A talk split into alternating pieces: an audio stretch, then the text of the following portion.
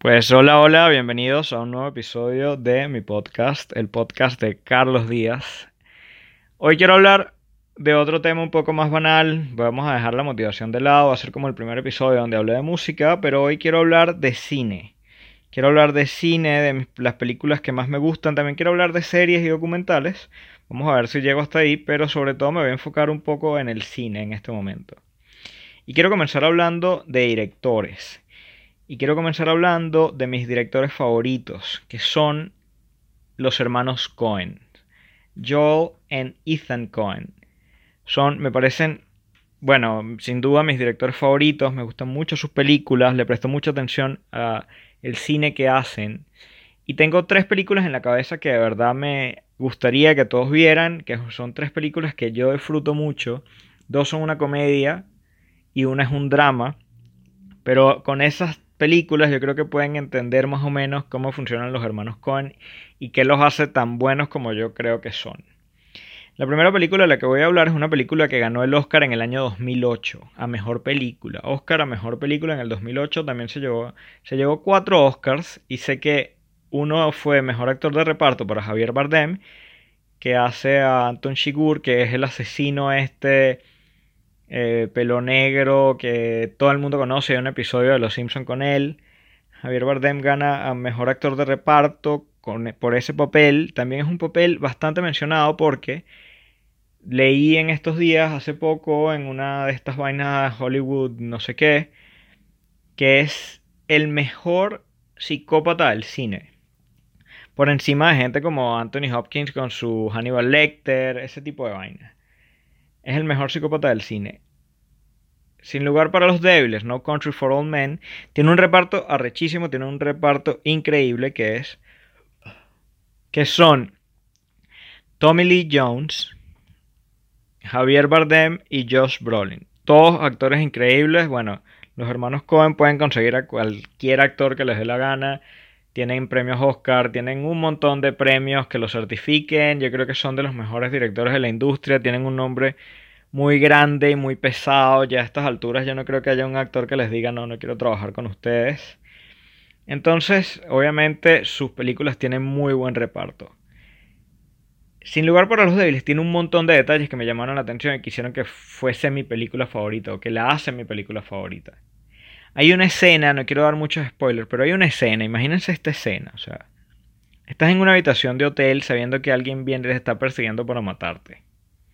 Estás metido en un peo, te están buscando, ¿no? Y tú estás en la habitación de hotel huyendo. Tienes un maletín con billete ahí. Te puede estar persiguiendo quien sea ahí para matarte. Y de repente estás acostado y ves que en la rendija de la puerta, en la parte de abajo por donde entra la luz, ahí ves una ves que se paran dos pies. A través, apenas lo ves, tú ves que alguien se paró ahí detrás. Te quedas viendo, te quedas viendo muy tenso y de repente ¡pam! se apaga la luz. Coño, qué escena tan arrecha esa escena de de los hermanos Cohen increíble cómo logran hacer ese tipo de vainas y lo hacen muchísimo en sus películas, pero no quiero revelar más escenitas así porque sinceramente no quiero hacer spoiler y me parece que es una película que merece la pena que vean.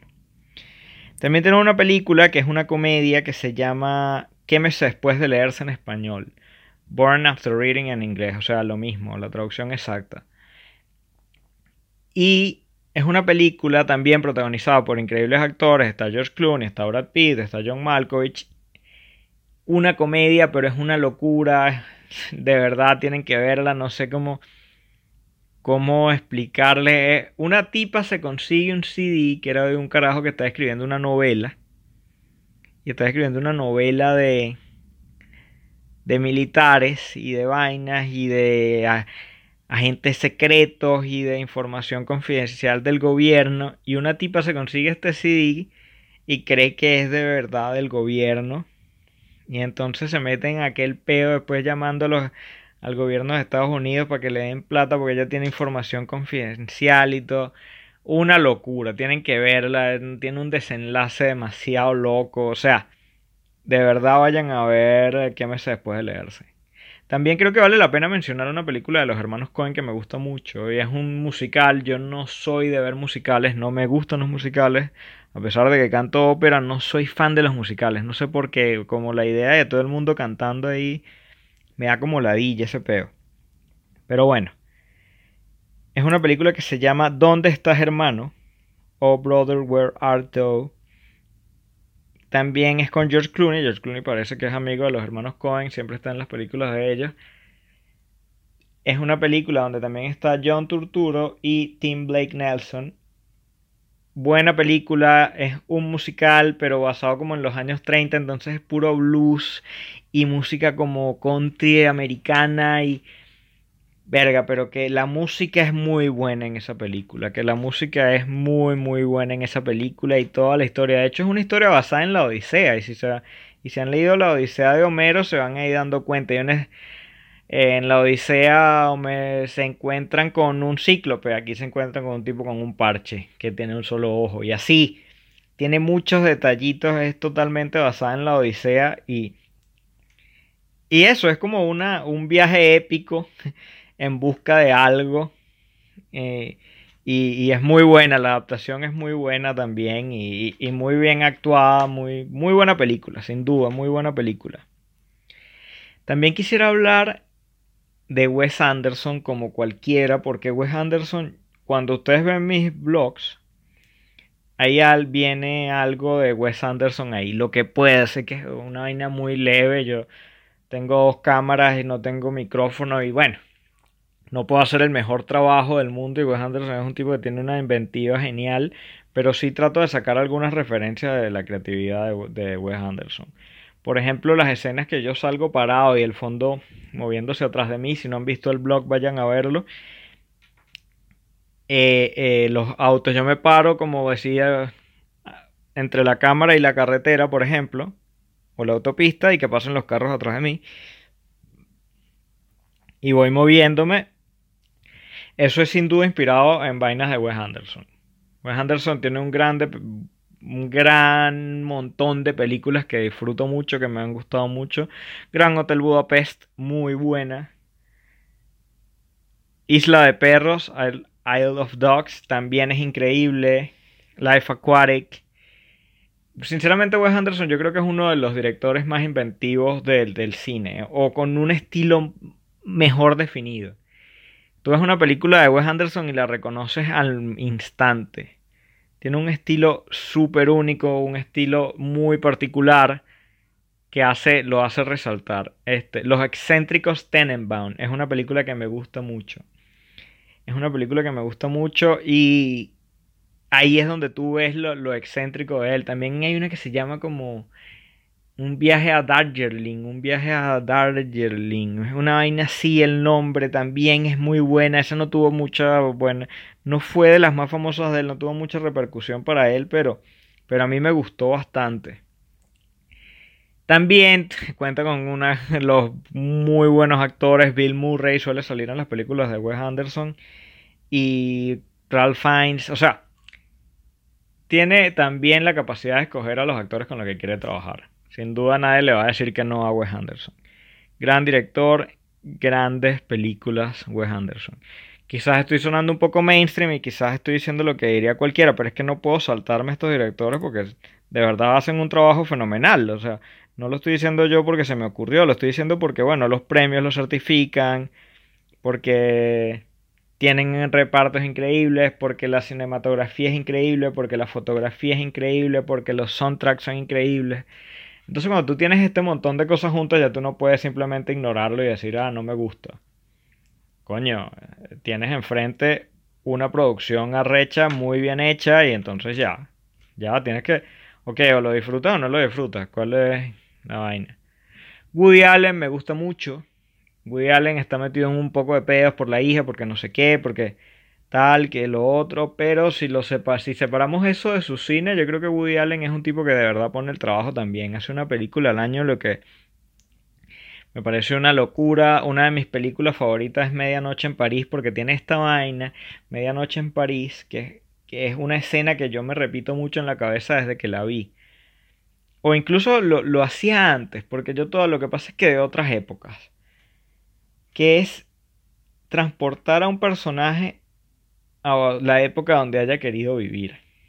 Que es que si me preguntan, si le preguntan a mi papá dónde hubiese querido vivir, seguramente te hubiese dicho Londres en los años 70, rodeado de las bandas, rodeado de Led Zeppelin, Pink Floyd, los Beatles, The Who y todas estas bandas haciendo música en Inglaterra en el momento.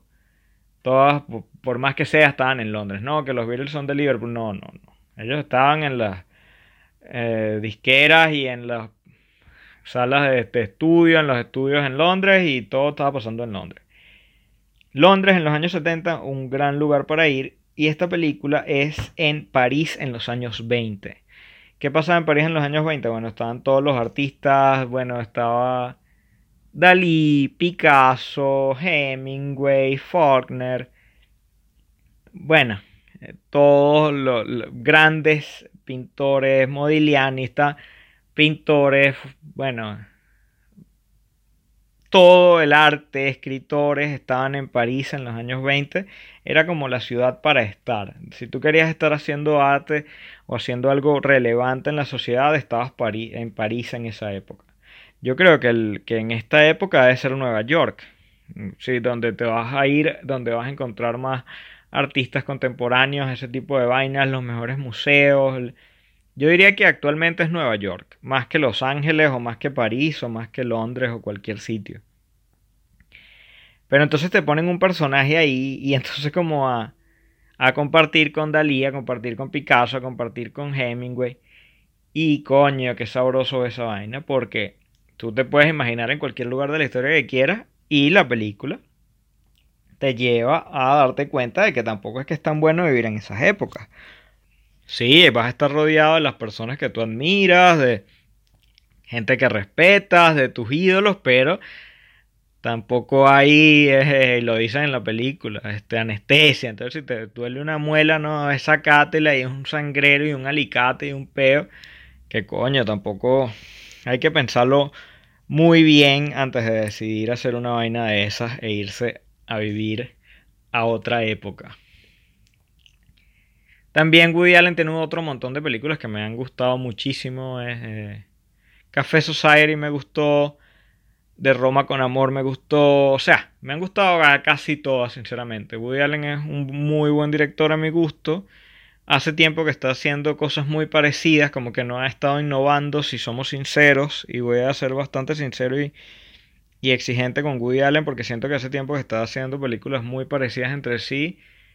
Eh, Medianoche en París fue una excepción. Eh, ha, habido como excepciones, pero siempre es lo mismo. Como un millonario ahí que tiene algún problema y una mujer y una vaina. saca películas buenas todavía, pero es una cada cuatro, cada tres. Hay que ser sinceros e, y objetivos en ese aspecto. También puedo hablar. Bueno, Tarantino me parece un gran director. Tarantino dice que lo que va a hacer son 10 películas, si no me equivoco. 10 o 11, creo que son 10, eh, si no me equivoco. Y la verdad no lo voy a buscar. Eh, era hace una vez en Hollywood, Once Upon a Time in Hollywood. Fue la número 9, así que le queda una sola película por hacer para luego retirarse del cine, según él. Pero me parece un gran director, sin duda, y hay gente que todavía, yo veo memes y vaina que lo critican, no, si te gusta Tarantino eres un intenso, si te gusta no sé qué y tal. Pero no se trata de intensidad en el cine, se trata de lo que ya dije, o sea, es una persona que también hace una gran producción, una persona que tiene buenos actores para, trabajando para él, tiene muy buena música, es un carajo que no le da miedo admitir que está copiando a otros, o sea, él lo dice abiertamente, yo no Estoy, haciendo, estoy copiando, mis referencias las estoy haciendo igualito. Yo no, no tiene ningún miedo a decir esto es copiado, esto lo han hecho otras personas. No, no está preocupado por, ah, yo tengo que tener un estilo propio, sino por hacer gran cine.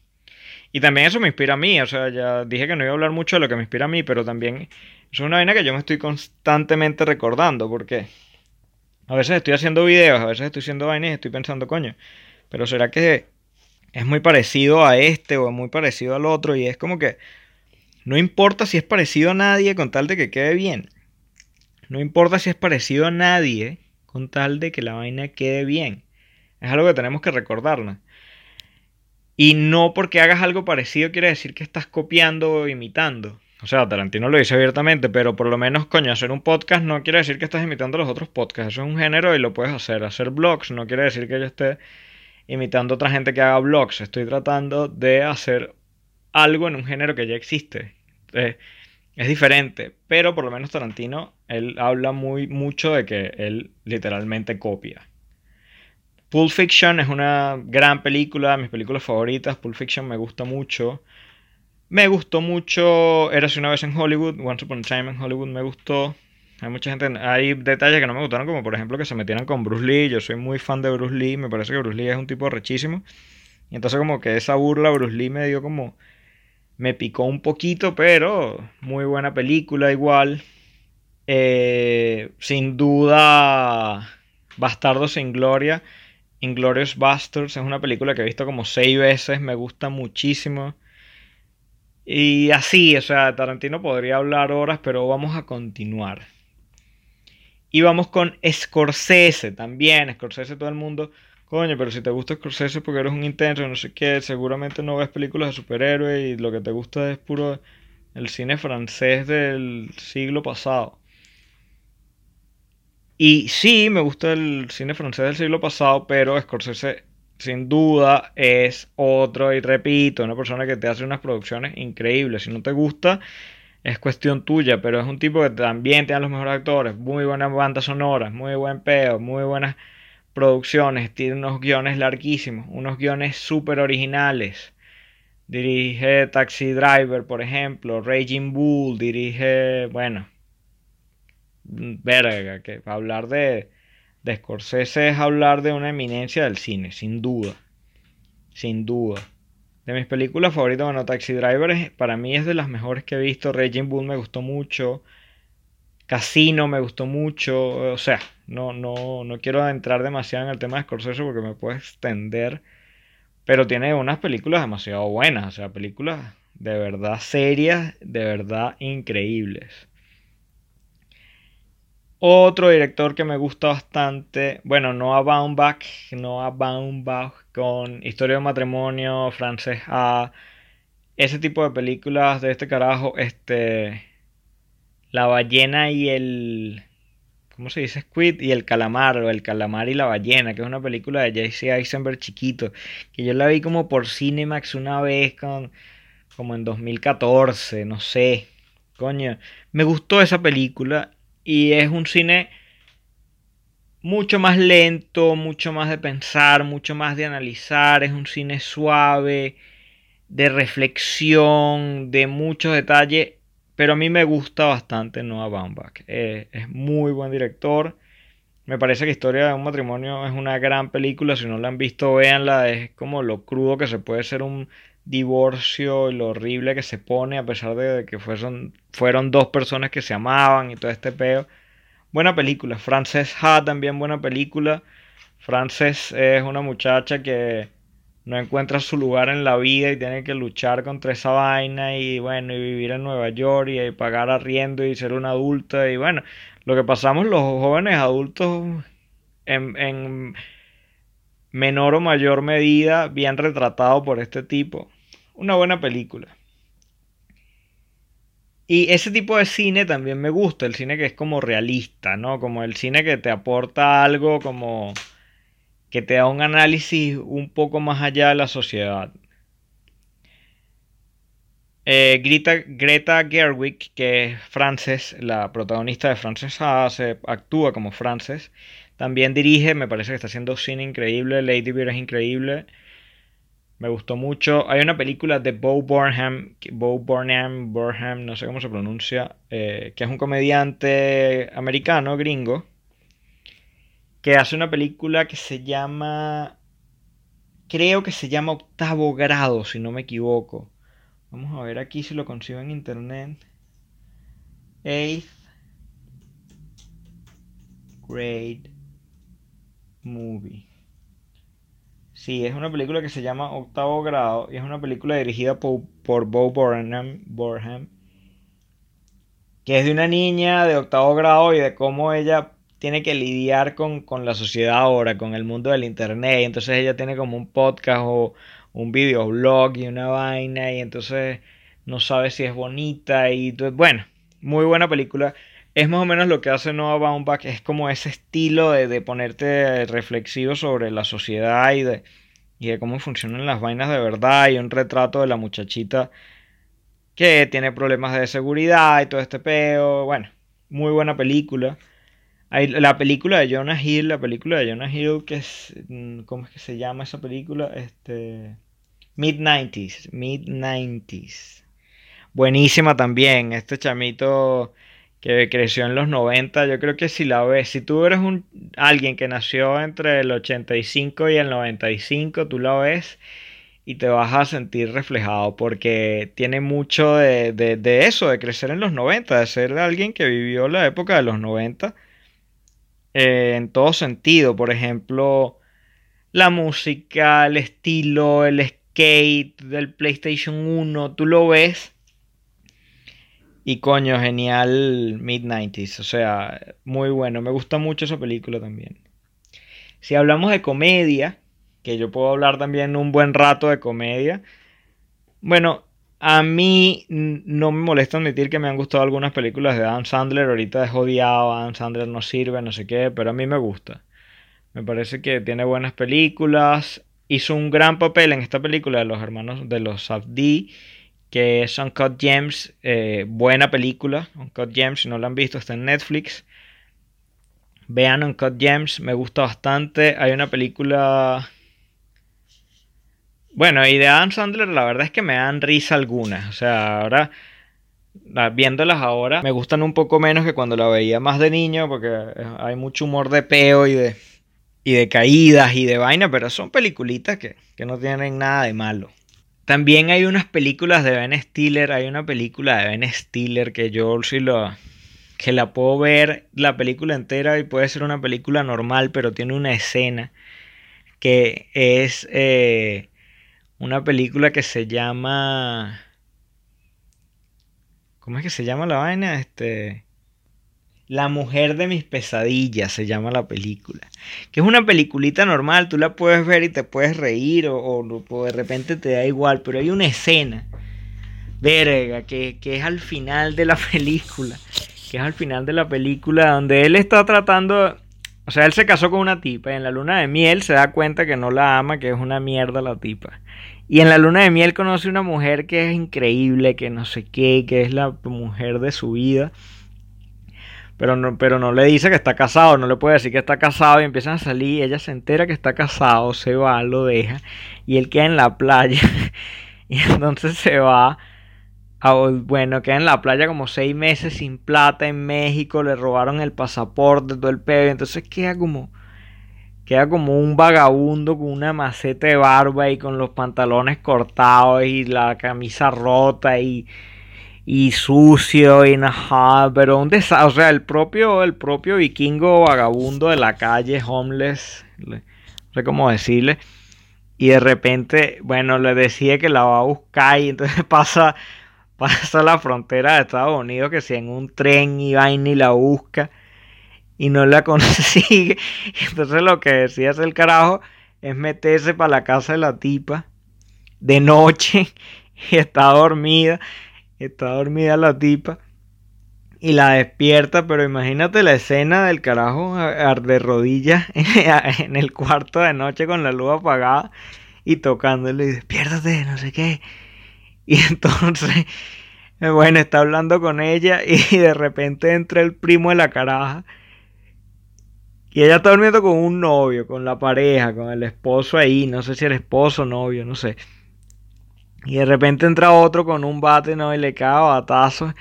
Y se despierta el novio, coño, ¿qué pasa? Y no sé qué. Y lo señala, es que este hombre quiere robarte a... quiere robarte a tu mujer. Y cuando lo ves un... Coño, como que tú veas, no sé, a un loquito de la calle, a un borracho, un recogelatas cualquiera ahí y que te digan que te quiere robar la mujer, verga, no, qué risa esa escena. Para mí esa escena hace toda la película. Yo de las mejores escenas de comedia que yo he visto, me gustó mucho. Buenísima esa escena. Eh, Y así, bueno, este, de comedia que, bueno, Seth Rogen me gusta mucho. Eh, super Bad, Super Cool, que es la misma. Pineapple Express me gusta mucho. Good Boys, que es nueva del año pasado, si no me equivoco, 2019 creo que es, me gustó mucho. todo lo que haga. Todo lo que haga. Sasha Baron Cohen, por ejemplo, me gusta mucho. Me gustan mucho las películas de Will Ferrell. También es increíble Will Ferrell. Gran actor de comedia. Y coño, bueno, Así, la comedia, yo creo que la comedia es como mi género favorito del cine. A pesar de todo, no, que yo disfruto mucho el drama, que yo disfruto, pero siempre que estoy, que puedo ver una comedia, lo disfruto mucho. Una película que me haga reír, la aprecio el doble. Hoy día está complicado ver comedia, no sé, ya tengo tiempo que no veo una película de comedia buena, buena, pero, pero creo que es muy importante para mí ver películas de comedia. Me gusta mucho. Con las series, por lo menos, sinceramente les recomiendo mucho Barry con Bill Hader de HBO. Increíble Barry. Barry no le voy a hacer ningún tipo de spoiler, pero es una de mis películas favoritas en mucho tiempo. Les puedo recomendar Billions en Netflix. Está muy buena Billions. Billions es un drama. Les puedo recomendar en Netflix Mindhunter. También está muy buena. En Netflix le puedo recomendar también Ozark, buena. Bloodline, buena. En HBO, bueno, Watchmen, increíble. No sé qué va a pasar con la próxima temporada, pero Watchmen, increíble. En Amazon Prime, The Voice, está muy buena también. Me gusta mucho The Voice. La disfruté mucho, me ha gustado. Y así, coño, Voy a hacer otro episodio completo de series, la verdad, porque ya que hablé de mis directores favoritos, ya el podcast está teniendo casi media hora y yo no los quiero hacer tan largos por ahora. Hay días que me voy a extender un poco más. Pero yo voy a dejar este episodio hasta aquí. Voy a hacer una segunda parte sin duda para hablar más de otros directores, para hablar más de las series y de algunos documentales. Entonces voy a despedirme por hoy. Chao, chao. Espero que les haya gustado y suscríbanse al canal. Hasta el próximo episodio. Chao.